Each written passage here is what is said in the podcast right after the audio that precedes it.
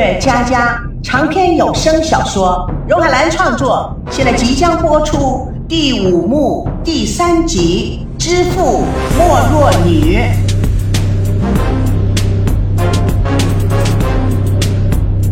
赵家人一个个怒火中烧的走了，孙老爸走到门口，看着他们消失的身影，他不觉得摇摇头。他们赵家怎么会这么不考虑别人？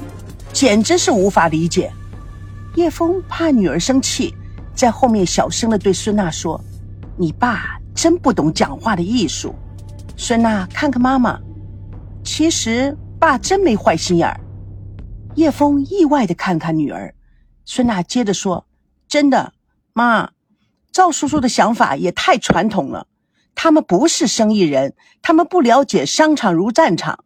爸爸也是身不由己。”假如他们能够退一步，为别人想想，了解别人的处境，不就好了吗？孙振又高兴又得意，你看看咱们的女儿多懂事啊！哎呀，知父莫若女，这句话一点都不错。说真的，女儿，爸爸对别人霸道，对女儿是绝对不会霸道的，是不是？人活这一世啊，争的就是面子。你看。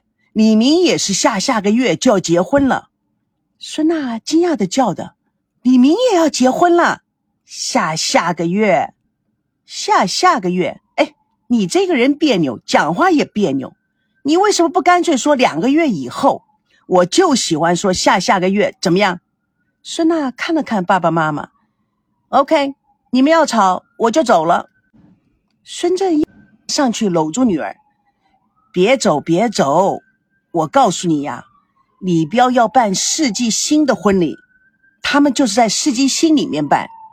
哦，他们的新楼盘就叫做世纪星，光是客人就要请三百桌，那意思就是办个世纪婚礼，也就是最豪华的婚礼。唉，你想想，哎呀，什么事啊？救火车声音这么大？哎，女儿啊，你想想。我们怎么能够输给他呢？而且啊，李明娶的是香港传媒集团董事长的千金，那天来呀，炫耀的不得了，把那个未来的儿媳妇跟那根开不了光的赵熙比较，差点没把我的脑袋给气炸了。所以呀，你的婚礼一定要大办特办，老爸宁可办的破产，也要办一个全世界第一的世纪婚礼。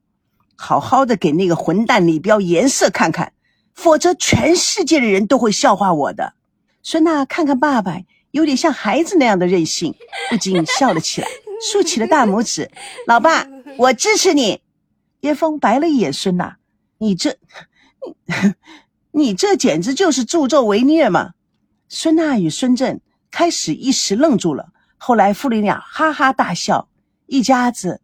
突然间有了许久没有出现的和谐快乐的气氛。你们父女俩还站在门口做什么？我们进去吧。突然，叶枫想到，对了，领证了吗？孙娜表情立刻改变，变成了扑克牌脸。领了。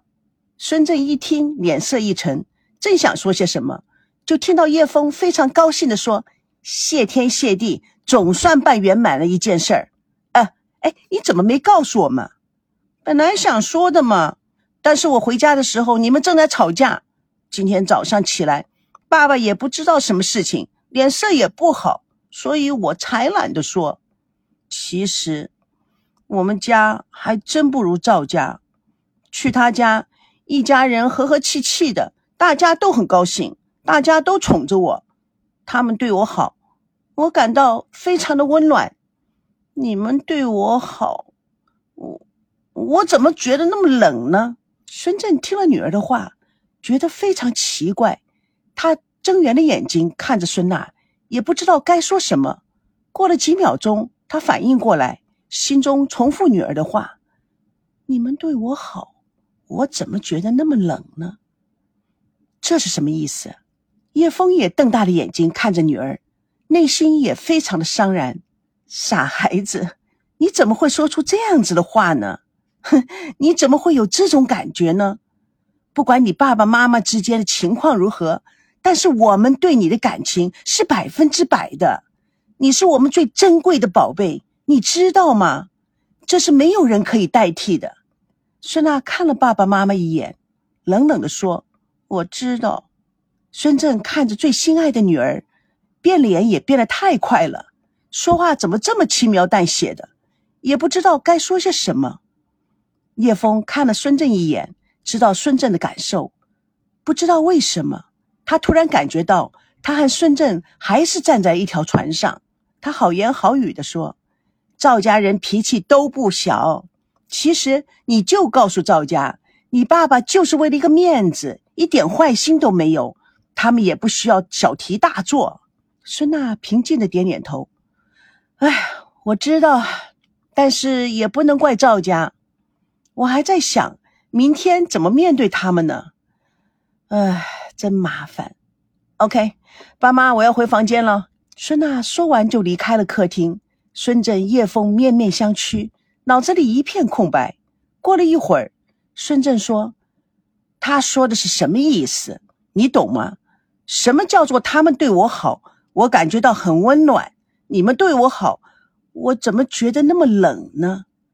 唉，我也不了解他说的是什么意思。”孙正看了看孙娜的门口，哎，她还没有嫁出去，隔壁轴已经往外拐了，是不是啊？叶枫感觉到心在滴血。我们这么爱她，宠着她，她要什么我们就给她什么。是啊，他要天上的星星都恨不得摘下来给他，他怎么会说出这么奇怪的话呢？赵家能给他们什么呢？我真的不明白。你看，李明娶的是什么样家庭的女儿？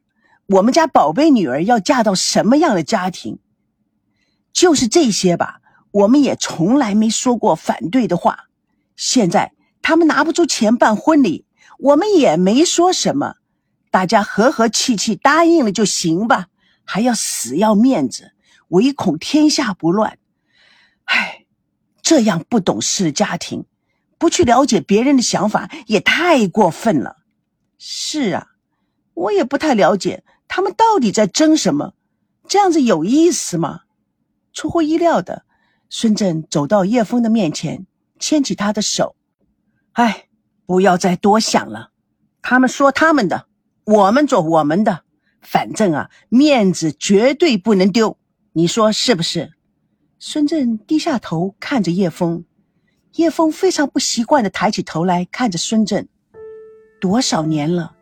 自从那件事情发生了以后，夫妻俩见面就有一种不寒而栗的感觉，莫名的火气就从心里奔放而出，那种恐惧，那种内疚，那种无可言语形容的痛苦，都使他们不能够正视对方。